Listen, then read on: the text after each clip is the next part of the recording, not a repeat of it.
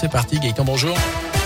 Bonjour Jérôme, bonjour à tous. Et à la une, il aura fallu attendre près de deux semaines. Le projet de loi sur le passe vaccinal a été définitivement adopté hier soir par le Parlement. Dernier vote des députés pour entériner ce texte qui doit désormais être approuvé par le Conseil constitutionnel. Socialistes et insoumis ont notamment déposé des recours, texte qui pourrait donc entrer en vigueur dans les prochains jours. À partir de ce moment-là, la présentation d'un test négatif ne suffira plus pour les plus de 16 ans s'ils veulent aller au resto, au stade, au théâtre, dans un salon une fois ou encore prendre le TGV. Seul l'accès aux établissements de santé reste soumis au pass sanitaire. Pass sanitaire qui reste en vigueur également pour les ados de 12 à 15 ans. Dans l'actu en bref, cet accident mortel ce week-end dans le Rouennais, un homme de 41 ans est décédé dans une sortie de route à Saint-Romain-la-Mode dans la nuit de vendredi à samedi. D'après le progrès, son véhicule a plongé dans le lit de la rivière le Filerin. Il n'a pas réussi à en sortir. Les pompiers, eux, n'ont été alertés que plusieurs heures plus tard.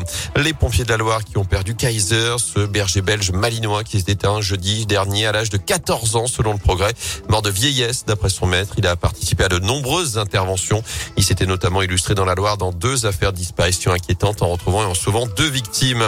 Dans la région également, cette très belle leçon de courage, c'était il y a un an jour pour jour à Givor, près de Rive de Gier. Maïdine Rachedi, 16 ans, sauvait la vie d'une jeune femme qui tentait de mettre fin à ses jours. Devenu sapeur-pompier volontaire, il a reçu la médaille de la fraternité en novembre dernier. Il raconte au micro de Léa Dupérin. De la fierté, oui, forcément, mais Maïdine Rachedi reste modeste. On est toujours fier quand même de recevoir une médaille, que ce soit pour mes parents, mais les médailles, c'est du plus. Le plus important, dit-il, c'est de porter secours comme il l'a fait ce 17 janvier 2021. Ce jour-là, je me rappellerai toujours, en fait, il neigeait. Je me baladais avec un ami à moi. On passait devant l'hôpital de Givor et en fait, on a vu cette jeune femme penchée sur le balcon et pris de panique, on a foncé euh, dans l'hôpital. J'ai réussi à ouvrir la porte, je suis rentré ensuite et j'ai réussi à la rattraper et à la remettre à l'intérieur jusqu'à que les infirmiers arrivent. Devenir pompier volontaire était pour lui comme une évidence. Depuis tout petit, en fait, c'est vraiment quelque chose qui me passionnait. Enfin, ma grand-mère, elle avait déjà acheté un camion pompier, tout ça, et ça m'intéressait. Quand j'ai vu qu'il recrutait des jeunes, je me suis lancé et, et j'ai suivi ma formation. Moi, je trouve ça passionnant, en fait, parce que d'une intervention à l'autre, on sait pas ce qui va se passer. Et en parallèle, il poursuit sa scolarité en classe de première sciences et technologies de l'industrie et du développement durable. Une histoire que vous pouvez retrouver sur radioscoop.com.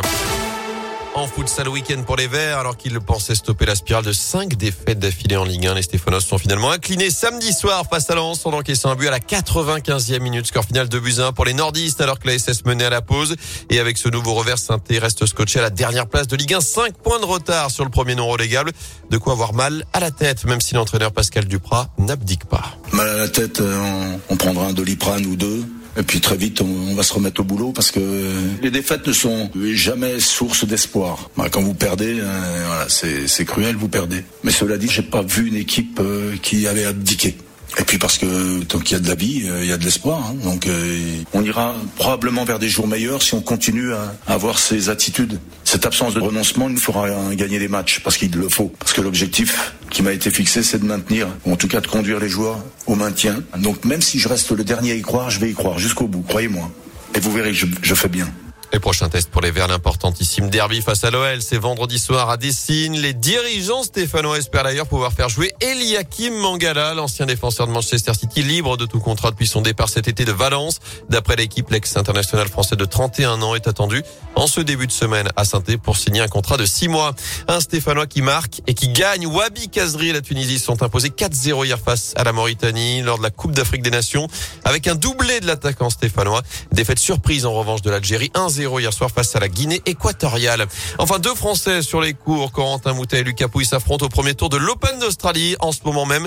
Après les qualifications cette nuit de Benjamin Bonziguel, mon fils et Harmonitan ainsi qu'Adrian Manarino. Élimination en revanche de Mladenovic, Ferro et Paris. Côté favori, en l'absence du numéro 1 mondial Novak Djokovic, exclu d'Australie car non vacciné. Il est d'ailleurs arrivé à Dubaï. Raphaël Nadal, lui, vient de décrocher son ticket pour le deuxième tour.